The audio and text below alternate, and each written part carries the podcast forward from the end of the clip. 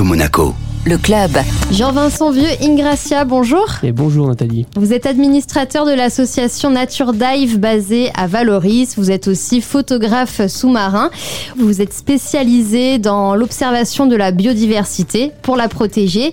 Et vous vous intéressez euh, notamment à des zones mal connues finalement sur le littoral. Vous appelez ça les fonds sablo-vaseux. Oui, c'est des écosystèmes qui sont euh, effectivement peut-être connus de jour parce que les gens vont s'y baigner. Alors on y pense en entre la baie des Anges jusqu'à Croc-de-Cagne. Ça, c'est dû euh, au fleuve Var hein, qui va venir donner tous les alluvions, beaucoup de sédimentation. Et donc, ça va créer ce mélange sable-vase. Et effectivement, les gens, quand ils vont s'y baigner la journée, ils se disent qu'il n'y a pas grand-chose. C'est vrai que quand on nage et qu'on regarde en dessous, on se dit, bon, bah là, il n'y a rien, il n'y a pas de poissons. complètement désertique. On se dit, il n'y a rien, il n'y a pas de vie. Et en fait, la vie, elle est nocturne dans cet écosystème. Et c'est là que ça devient magique. Puisque si vous y allez la nuit, là, vous allez voir une, un florilège d'une biodiversité assez impressionnante, notamment de coraux mous qu'on trouve que dans cet écosystème-là. Ce sont des, prédateurs filtreurs en fait euh, qui vont attendre que la nourriture arrive vers eux, mais ils vont se gonfler d'eau en fait euh, la nuit et ils vont se dresser. Il y en a qui ressemblent vraiment même à des plumes. On les appelle les pénatules, c'est des plumes de mer. Ça peut être très grand. Il y en a d'autres comme les vérétiles. Donc c'est des très très beaux coraux euh, qu'il faut l'admirer la nuit avec des lampes.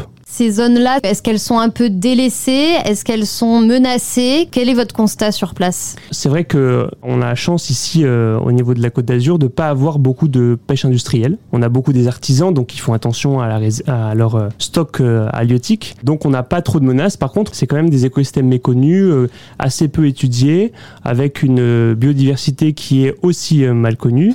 On peut donner un exemple, le président de Nature Dive qui lors d'une plongée inventaire de cet écosystème, a repéré un corail mou qui était un peu différent des autres, euh, la Vérétile naine? On la connaît cette espèce, sauf qu'on ne l'avait jamais recensée dans le territoire français. On l'avait pas observé ici. Voilà, donc il est le premier à l'avoir euh, observé, recensé euh, pour la France. Donc comme quoi, il y a des écosystèmes côtiers que mm. finalement on connaît assez peu. Parce qu'on parle souvent, c'est vrai, c'est très important de la Posidonie, mais qui en fait concerne certaines zones assez précises du littoral et finalement tout le reste échappe un peu à notre attention. Et oui, la Posidonie, en fait, elle va croître sur un, finalement une faible partie du plateau continental euh, au niveau du bord de mer. Et très vite, ça peut complètement changer au niveau d'un écosystème on tombe sur des fonds rocheux, sur des fonds sableux ou sablo-vaseux.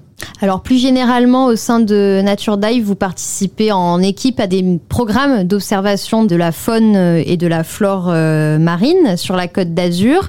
Du coup, là, ce sont vraiment des programmes où il faut respecter des, des protocoles très précis. C'était le cœur de l'action de Nature Dive à sa création.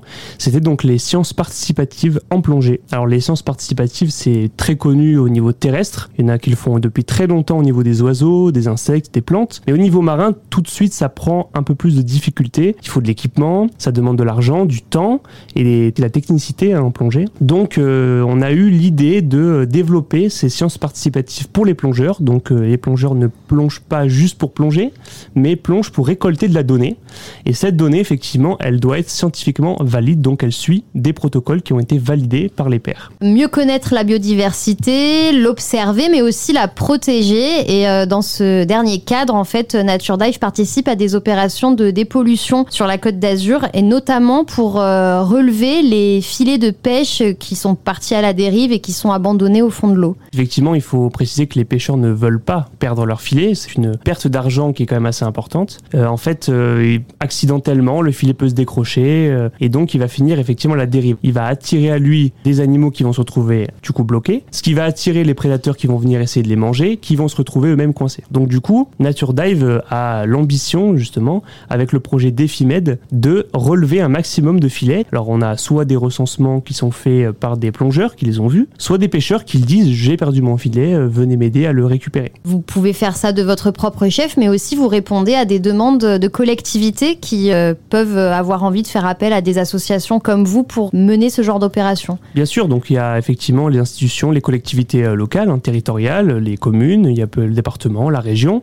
plein d'institutionnels qui sont euh, prêts euh, à suivre et à demander une technicité parce qu'il faut une technicité, ça se fait pas comme ça. On a besoin des scaphandriers, on a besoin d'avoir de l'expérience dans ce domaine-là. Tout le monde ne peut pas relever un filet fantôme, surtout quand il est très grand. Est-ce qu'il y en a beaucoup alors jusque-là, on a soulevé plus de 20 C'est vrai qu'il y en a dans des zones particulièrement plus pêchées que les autres, hein, nécessairement. Par exemple, on peut penser au, Cap de Nice, on peut penser autour des îles de l'Airain s'il y en a aussi, notamment au large de l'île Saint-Honorat. Maintenant, les filets, voilà, on, les retrouve, ils sont parfois anciens, vraiment très vieux. Vous êtes sur du vintage des fois. Voilà, parfois on est vraiment sur des, on sent que la technique de la création du filet n'est plus du tout la même qu'actuellement, mais on arrive à les trouver, on arrive à les sortir. Parfois ils sont très grands, ça fait des photos euh, assez impressionnantes euh, sous l'eau. Donc c'est des filets qui sont euh, vraiment très dangereux, disons, pour l'environnement, à la fois pour les fonds, pour les espèces, et puis même pour les, les usagers, puisque ça peut bloquer des plongeurs pendant leur plongée. On rappelle qu'on retrouve l'association Nature Dive sur Internet. Oui, exactement, sur le site naturedive.com. Et puis vous pouvez me suivre aussi sur les réseaux. Sur Twitter, c'est Fish Dive, et sur Instagram, c'est Fish and Dive Underwater. Jean-Vincent Vieux, Ingracia, merci beaucoup. Merci beaucoup.